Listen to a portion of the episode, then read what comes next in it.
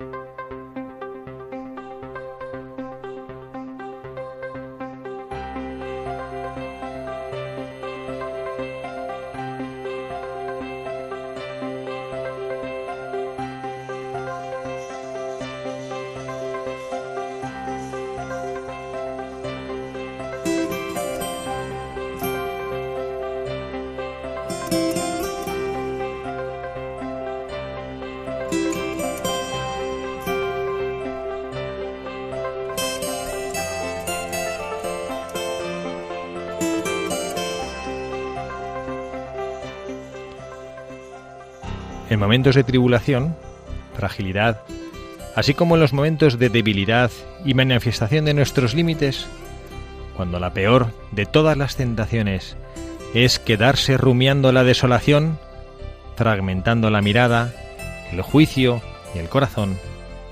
En esos momentos es importante, hasta me animaría a decir crucial, no solo no perder la memoria agradecida del paso del Señor por nuestra vida, la memoria de su mirada misericordiosa que nos invitó a jugárnosla por Él y por su pueblo, sino también animarse a ponerla en práctica y con el salmista poder armar nuestro propio canto de alabanza, porque eterna es su misericordia. El agradecimiento es siempre un arma poderosa. Solo si somos capaces de contemplar y agradecer concretamente todos los gestos de amor, generosidad, solidaridad y confianza, así como de perdón, paciencia, aguante y compasión con los que fuimos tratados, dejaremos al Espíritu regalarnos ese aire fresco, capaz de renovar y no empachar nuestra vida y misión. Dejemos que, al igual que Pedro en la mañana de la pesca milagrosa, el constatar tanto bien recibido nos haga despertar la capacidad de asombro y gratitud que nos lleve a decir, Aléjate de mí, Señor, porque soy un pecador. Y escuchemos una vez más de boca del Señor su llamada. No temas, de ahora en adelante serás pescador de hombres, porque eterna es su misericordia.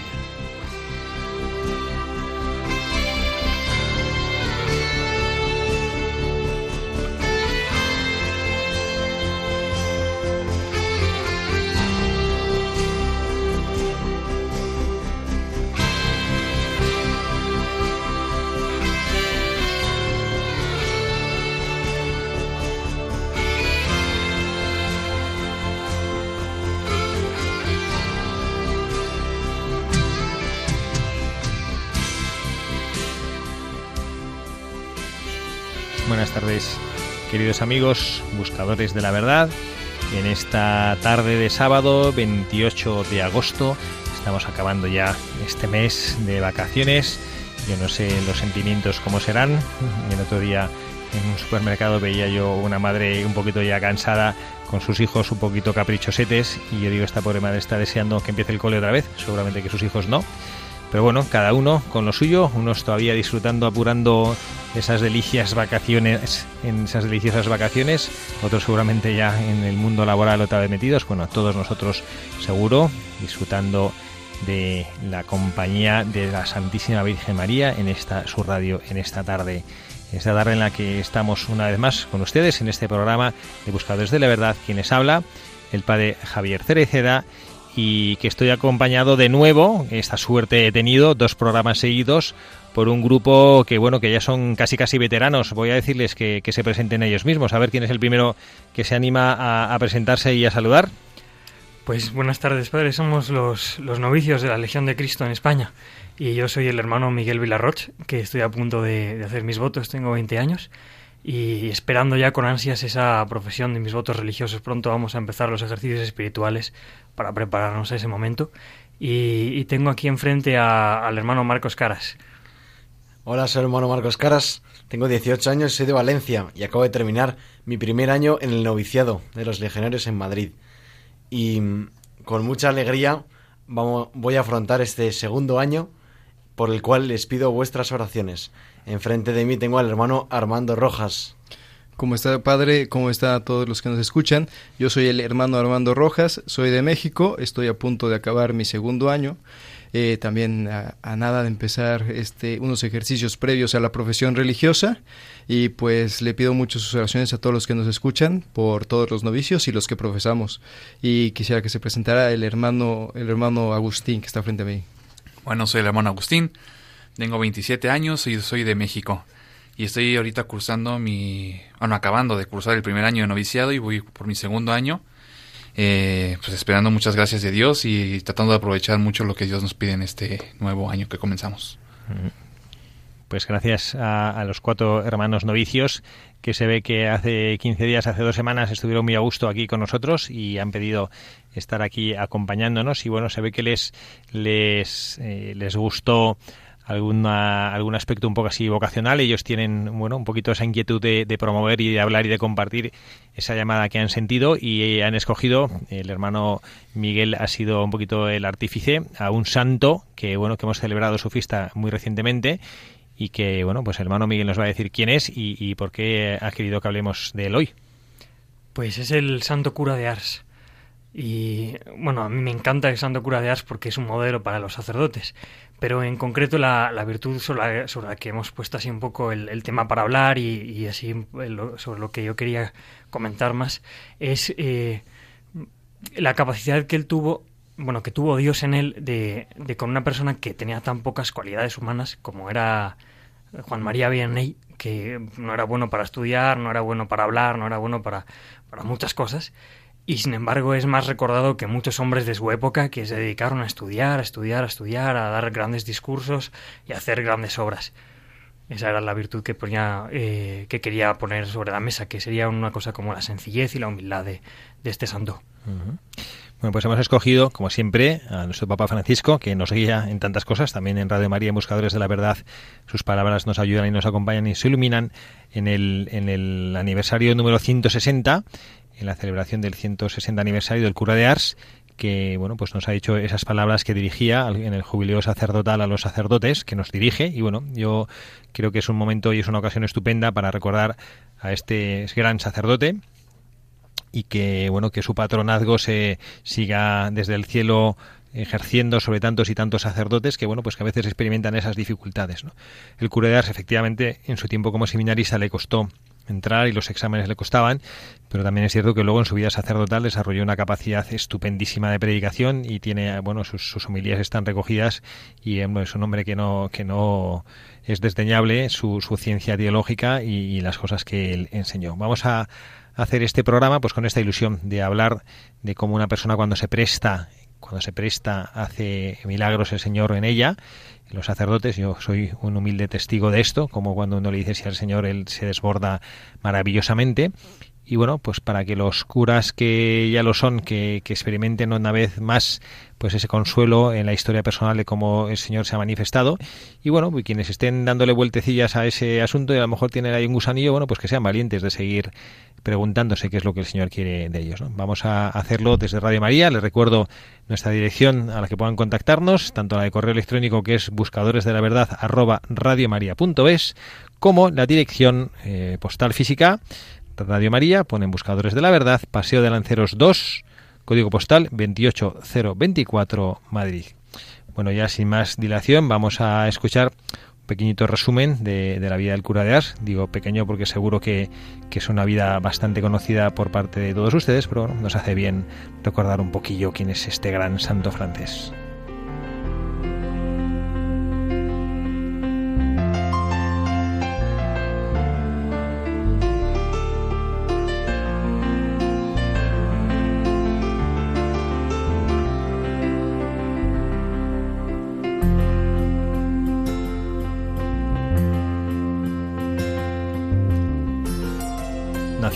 El 8 de mayo de 1786 en Dardilly, cerca de Lyon, de una familia de agricultores, Juan María Vianney vive una infancia caracterizada por el entusiasmo y amor de sus padres. El contexto de la Revolución Francesa va, sin embargo, a influir mucho en su juventud. Hará su primera confesión al pie del gran reloj en la sala común de la casa natal y no en la iglesia del pueblo, y recibirá la absolución de un sacerdote clandestino. Dos años más tarde, hace su primera comunión en un granero, durante una misa clandestina celebrada por un sacerdote refractario. A 17 años responde a la llamada de Dios.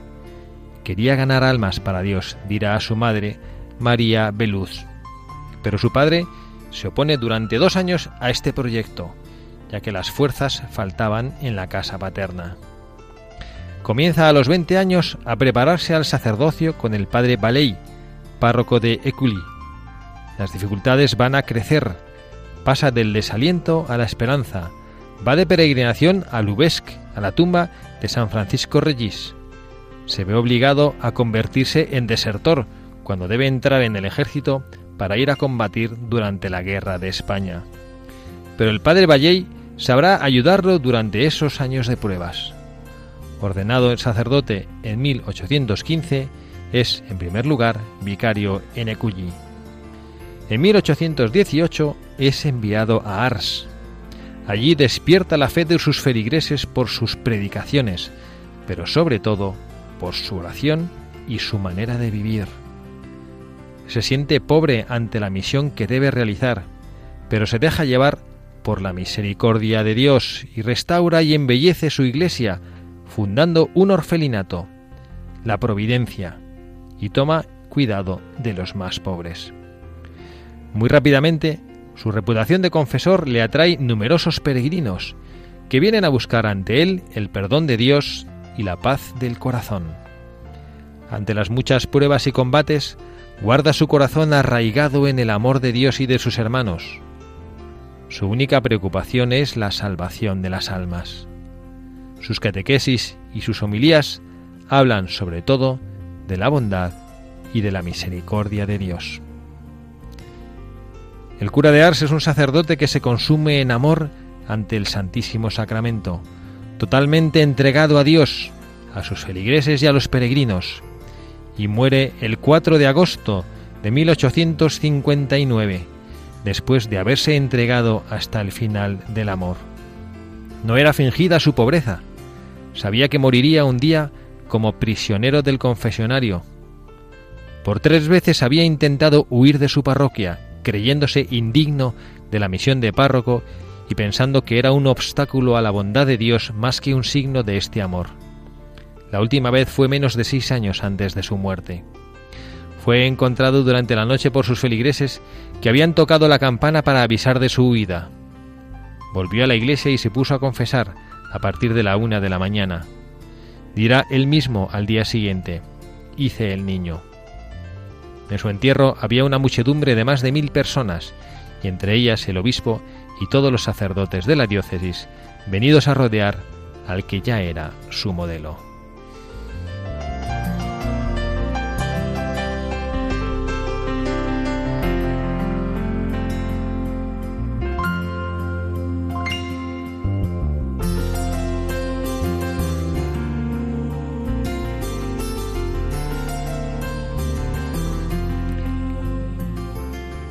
Esta historia de, del cura de Ars, que ya sí debo decir, sin, sin presunción que sí es una historia que conozco. He tenido el privilegio de estar tres veces en Ars y en esa pequeña iglesia yo deseo a mis hermanos novicios, habrá que ver si, si les conseguimos que hagan un viaje, no sé a los que profesan si nos va a dar tiempo, pero hacer un viaje a, a visitar esa pequeña iglesia donde, bueno, pues casi casi hasta las paredes hacen recordar ese, ese gran santo que vivió ahí entre, tantas privaciones, tantas estrecheces. La biografía que hemos leído obviamente no hace justicia, no tenemos tiempo para hacerla más extensa en este programa. Queremos hablar más de sus virtudes que de él, aunque bueno, hablar de las virtudes también es hablar de él, pero es un hombre que vivió realmente imitando a Jesucristo, comía, eh, había en la cocinita en la que él vivía, había un clavo donde él colgaba una cazuelita donde se hervía cinco o seis patatas al inicio de la semana y eso es lo que comía, patatas hervidas. Claro, se pueden imaginar que con la humedad que había ahí, al, al cuarto o quinto día las patatas ya estaban como pues con moho encima, bueno, él rascaba un poquito el moho, si no es que se lo comía, y bueno, pues de eso vivía, ¿no? Y bueno, pues vamos a, vamos a hablar que, cuál es el mensaje que nos deja a nosotros. Sabemos que estamos haciendo este, este programa un poquito en el contexto de, bueno, pues de valorar el sacerdocio, estos hermanos novicios que bueno, pues están empezando su caminar para llegar a esa meta anhelada del sacerdocio y bueno, quizá alguno que también quiera seguir esos pasos para también seguir al Señor, ojalá, que sea valiente, que va a encontrar una felicidad que no imagina. Y bueno, también para los que ya llevan años, 10, 15, 20, 30, 40, quién sabe los años, sirviendo al Señor, y para que recuerden ese paso maravilloso de Dios por sus vidas. Pero bueno, vamos a ver estos novicios, por qué han escogido para buscadores de la verdad este santo el día de hoy. Pues la, una de las anécdotas que la mayor parte de la gente conoce sobre el santo cura de Ars es que cuando llegó al pueblo fue un día de mucha niebla y pues un chico que andaba por ahí, el cura de Ars se lo encontró y le preguntó la manera de llegar a Ars porque no podía ver el pueblo debido a la niebla. Y el chico muy amablemente se lo indicó y la frase que nos dejó el cura de Ars es tú me has enseñado el camino a Ars, yo te enseñaré el camino a Dios. Y esta frase no la dijo por decir, sino que realmente fue una persona que llevó a Dios a muchas personas, incluso hasta el día de hoy, donde esa pequeña parroquia, nunca la he visitado, pero me la puedo imaginar, sigue atrayendo a montones y montones de gente que acuden a estas paredes para venerar al santo. De hecho, la, lo, que le dijo al niño lo cumplió al pie de la letra porque estuvo siendo catequista de la parroquia todo el tiempo que, vivió allí. O sea, no, cedió la, catequesis a nadie. Él era el que las preparaba y el que las daba durante todo, todo el tiempo que, estuvo allí sirviendo a las almas. A mí algo que me impresiona de este, de este santo es pues la autenticidad con la que vivió, ¿no? O sea, predicando y viviendo, eh, pues eso fue, fue la forma en la que convirtió a todo un pueblo y lo acercó a Dios, porque además dicen que, bueno, además de la época que era muy complicada para todos los cristianos, eh, pues que ese pueblo también pues estaba ya muy alejado, muy alejado de Dios. Y la autenticidad con la que vivió fue la que atrajo y que cambió la forma de vida de todas las personas, dando las catequesis, eh, estando en el confesionario 10, 13 horas, eh, pues viviendo con esa pobreza, ¿no? Y él además siempre con humildad, ¿no? Siendo, siendo sencillo y que no se reconocía digno de ser párroco y que intentó escapar y pues es, es impresionante, ¿no? Este, este testimonio de vida. También nos damos cuenta que no hay nada imposible para Dios. Eh, yo comenzando el camino para ingresar al noviciado, en nuestro candidatado, eh, un padre nos decía mucho, ¿no? Eh, Dios no llama a los capacitados, sino capacita al que llama. Entonces, este, esta frase pues me ha motivado mucho, ¿no? O sea, no, no somos curas de arte, pero en cierto momento nos cuesta de una manera a todos, este, los que hemos iniciado por el camino del, para consagrarnos a Dios, ciertas cosas que tenemos, este, todavía cosas que, cosas que purificar y todo esto, pero nos, nos damos cuenta que Dios, para Dios no hay nada, nada, nada imposible, ¿no? Y nos, y si confiamos en Él, y realmente tenemos el anhelo por seguirlo, Dios nos lo va a dar, pero siempre si va a ser su voluntad, ¿no? Y también nosotros confiados de que haciendo su voluntad vamos a estar felices. Sí, también, bueno, otra cosa que dice, como decía el hermano, es eh, esa docilidad, ¿no? Que yo creo que como todos, todos los cristianos debemos aprender a ser dóciles y escuchar esa voz de Dios que se manifiesta de muchas formas, ¿no? A través de, de, un sacerdote, a través de un amigo, a través de nuestros padres, ¿no? Y pues esa docilidad que tuvo de pues aceptar esa llamada y de dejarse guiar a pesar de todas las dificultades que encontró en su camino. El cura de Ars ciertamente es un sacerdote del que podemos aprender muchísimas cosas. Él, él nos, lo, nos lo ha dicho la, la biografía que hemos leído, brevísima, de, de su vida, que lo que le motivaba para seguir a Jesucristo es ganar almas para Dios.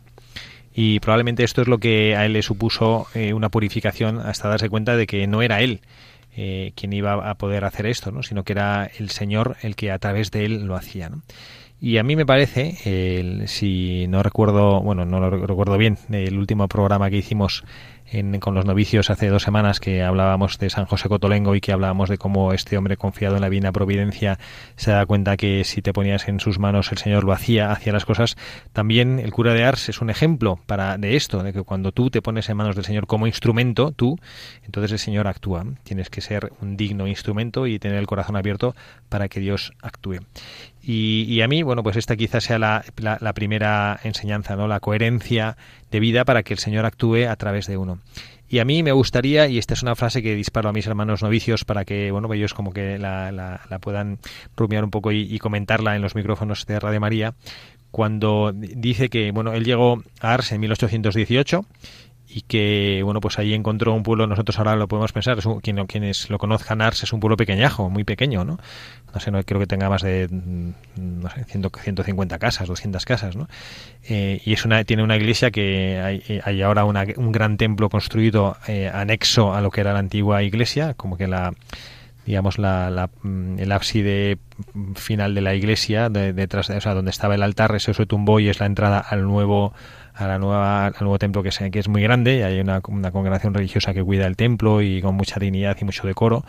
Y pero puedes rezar eh, que a mí me fascina esas son las oportunidades que he estado ahí puedes rezar en ese en ese templo donde él estuvo pequeñín pequeñín. Insisto que, que puedes ver las, las imágenes que él que él compró. Bueno él cuando llegó a este pueblo perdón que esta es la idea que estoy ahora dándome como vuelta haciéndola digo no fue bien recibido.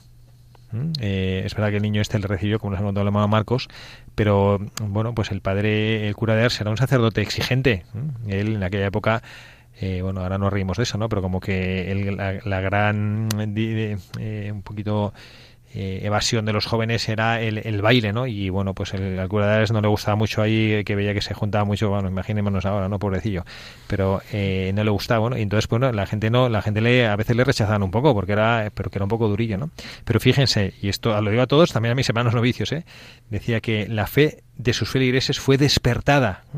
Esta frase está muy bien escrita. Allí despierta la fe de sus. No es que, no es que la, la- transmite, porque la fe la da Dios, ¿no? Pero un sacerdote despierta la fe de los feligreses con sus predicaciones, lo decíamos al principio del programa, que es verdad que él era un hombre que le costó los estudios y demás, pero que luego ya llegó muy bien preparado y despertaba a los, la fe de los por sus predicaciones y dice, pero sobre todo por su oración y por su manera de vivir.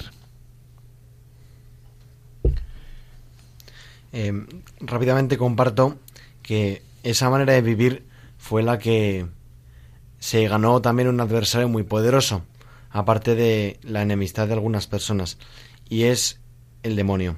Es también muy sabido que le probaba mucho, le impartía hasta castigos físicos, pero lo que nos dejó el cura de Ars fue una gran reciedumbre que fue fortalecida por su amor al Santísimo Sacramento.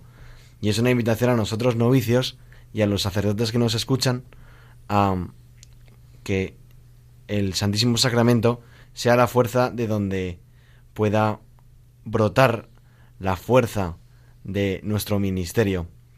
Y esa reciedumbre que he dicho antes se manifestó en que la fidelidad a Jesucristo fue santa.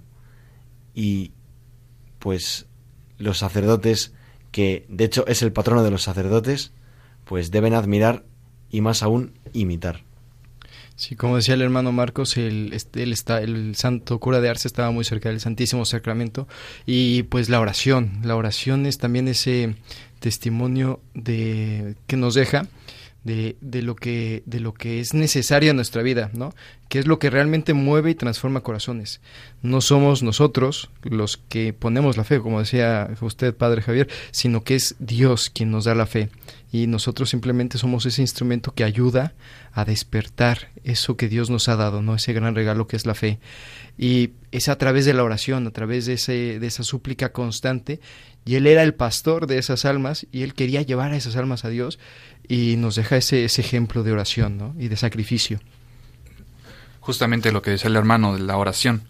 Hay una frase de, Santo Tomás de Aquino que decía que los frutos de la vida apostólica no, seri- no serían los que son abundantes sin una vida contemplativa de oración, que es ahí donde sacamos toda la fuerza También como decía el, el hermano Marcos, el- la Santa Eucaristía, el alimento diario de, en la misa de Cristo, es aquellos que, que nos alimenta y nos llena de eso, ¿no? Como dice Cristo, también nadie habla de lo que no conoce, o cada quien habla de lo que tiene en su corazón. Entonces, este, en nosotros como cristianos es, es fundamental llenarnos de Cristo, ¿no? Y el cura de Ars con su vida lo testimonia, ¿no? Él decían también que pasaba horas en el Santísimo antes de abrir eh, la iglesia para confesar. Y ese es el, el amor de un sacerdote, ¿no? Que tiene a la Eucaristía y las almas. Sí, yo, yo veo que hay como, como una transformación muy grande del pueblo de Ars, ¿no? Porque llega y pues la gente no, no lo recibe bien, no le cae bien porque les está todo el tiempo diciendo que no que cierren los bailes y que eh, lo dejen estar, pero luego eh, se escapa y tocan la campana para, para ir a buscarlo todos y no quieren que, que salga del pueblo de ninguna manera, ¿no? Entonces, eh, pues me llama la atención eso de cómo, cómo el cura de Ars ahí con su vida con su testimonio, la, la gente pues supongo que debió empezar a ver que, que este sacerdote pues vivía de verdad lo que iba predicando. Eh, y luego también la gracia que, que el, el padre Juan María Vianney iba sacando de, de Dios en esas horas de oración y con sus sacrificios y todo, que, que de repente pues fue, fue transformando el pueblo poco a poco, poco a poco, hasta, hasta el momento de su muerte donde pues había miles de peregrinos en Ars.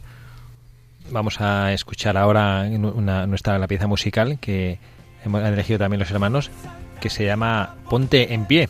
que yo creo que es lo que podía apl- aplicarse un poco a este cura de Ars que a veces quería como huir, como que se sentía, ¿no? Pues ponte en pie también nosotros en nuestra vida. ¿no?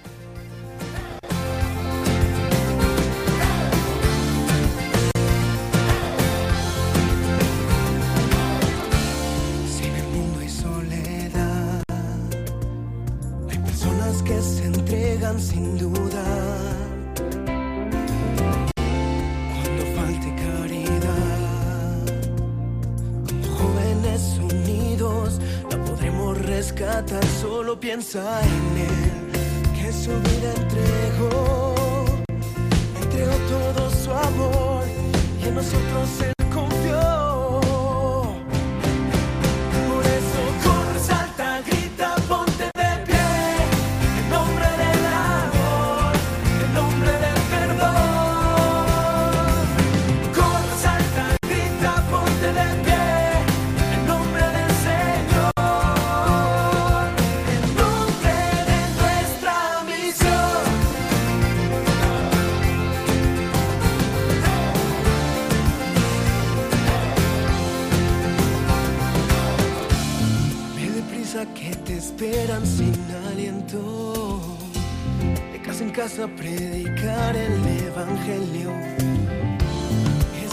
luchar contra corriente, es hacer lo que en ti sientes.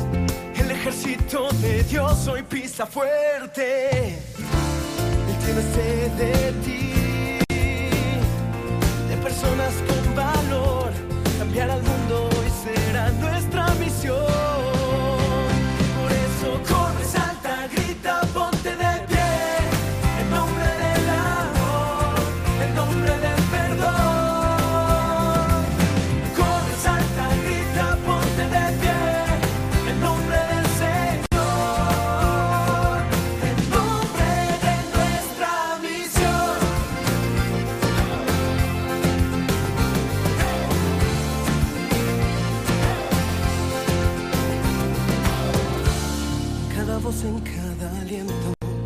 cada risa algo perfecto.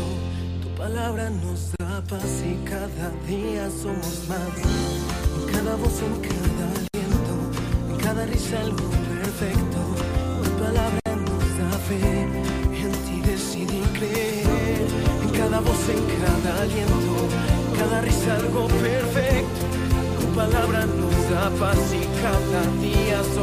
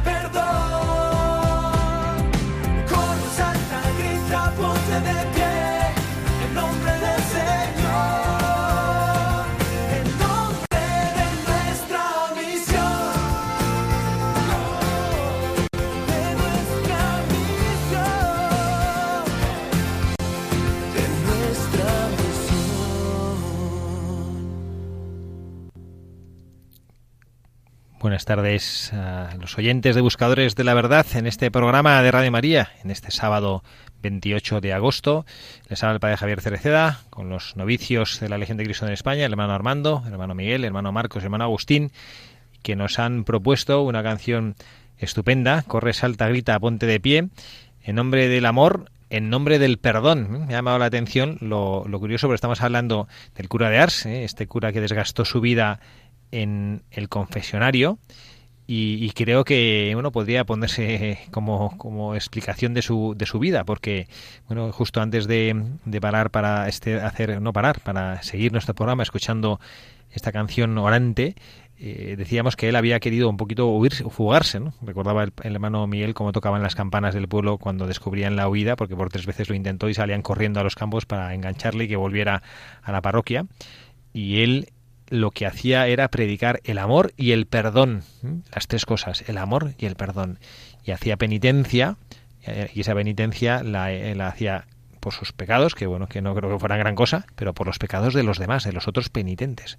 Él notaba, el hermano Marcos nos ha recordado que, que el demonio también encordiaba, no le dejaba dormir, intentaba fastidiarle, no es que le tuviera miedo, entonces como ya sabía el demonio que no le tenía miedo el cura de Ars, lo que hacía era quitarle el sueño, que no durmiera para que estuviera cansado y él sabía que cuando le zumbaba, mucho el demonio era porque al día siguiente venía un gran pecador y entonces él decía, uy, mañana venir un pez gordo porque está aquí el diablo dando mucha lata, ¿no?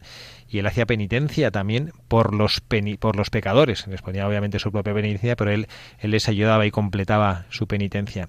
Esto es una petición. Yo he estado recientemente en la gracia de estar en Lourdes y recordaba que ese es uno de los mensajes de la Virgen, que hagamos también penitencia por los pecadores, por nuestros propios pecados, pero también por los de los demás. Sí, como dice el padre Javier, eh, qué, casua, qué providencia que el cura de Ars haya sido un gran confesor, porque los sacerdotes tienen en sus manos temblorosas la capacidad de abrir el océano de la gracia de Dios al océano de la miseria del hombre.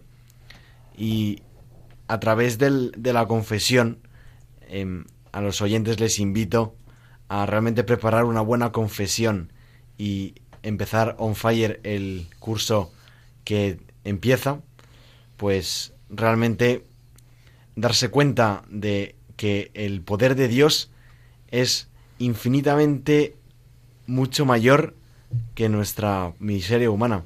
Y el santo cura de Ars es un testimonio viviente de un mártir del confesionario.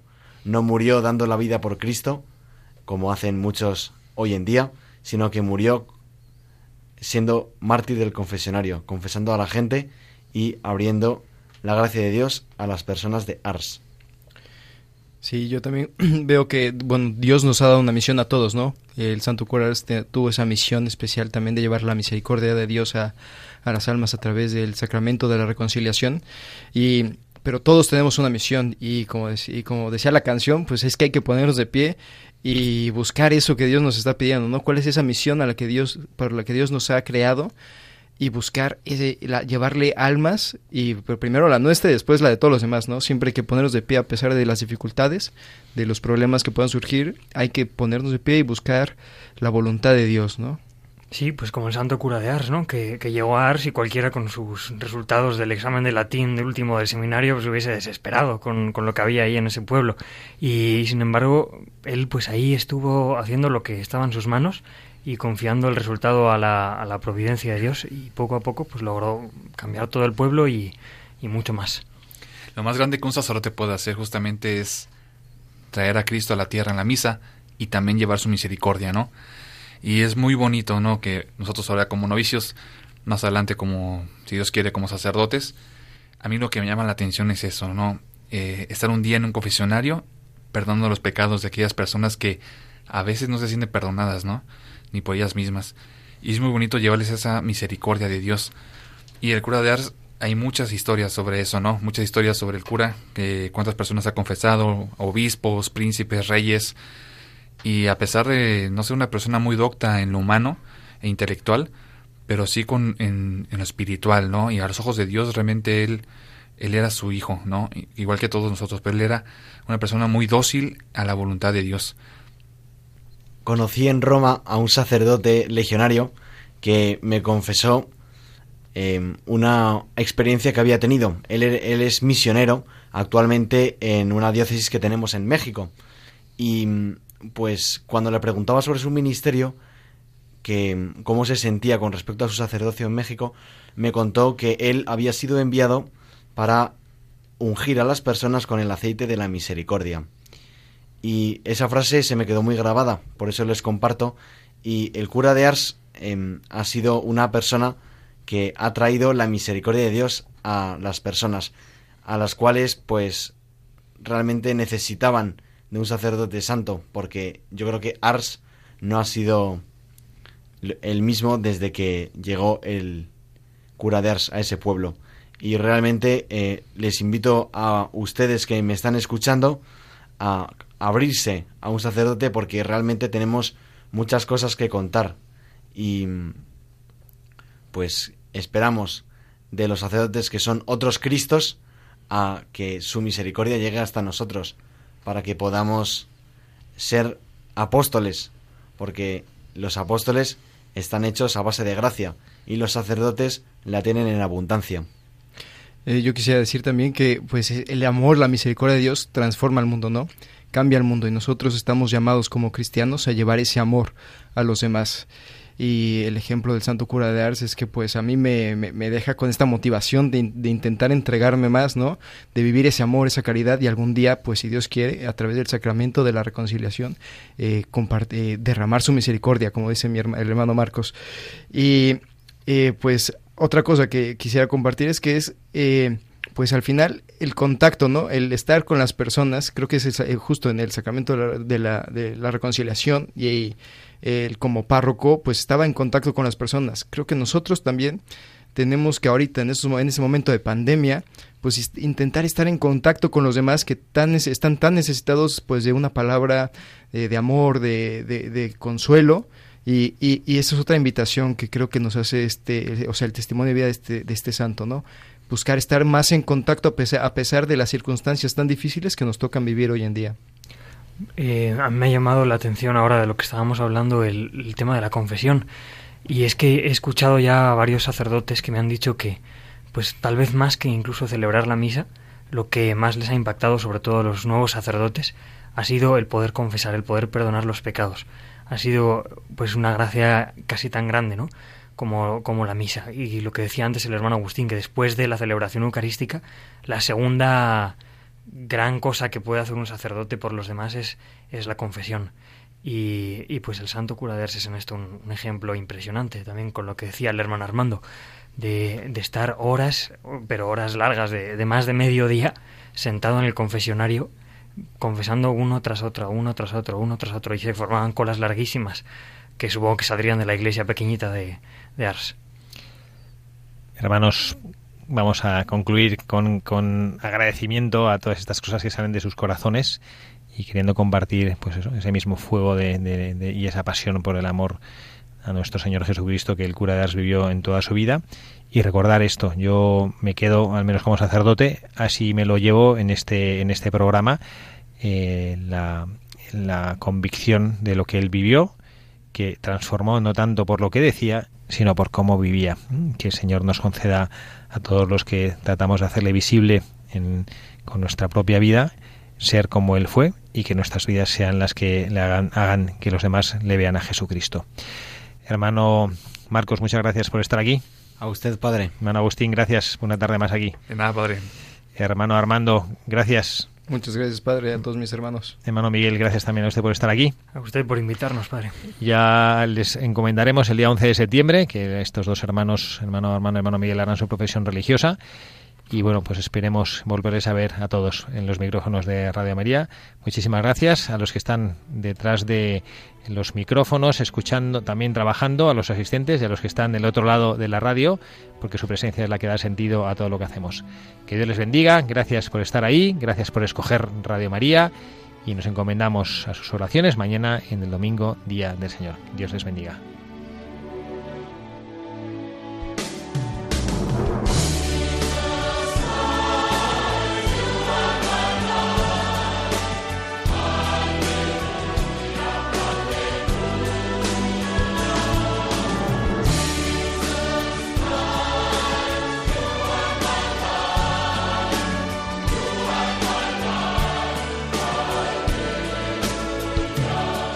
Han escuchado Buscadores de la Verdad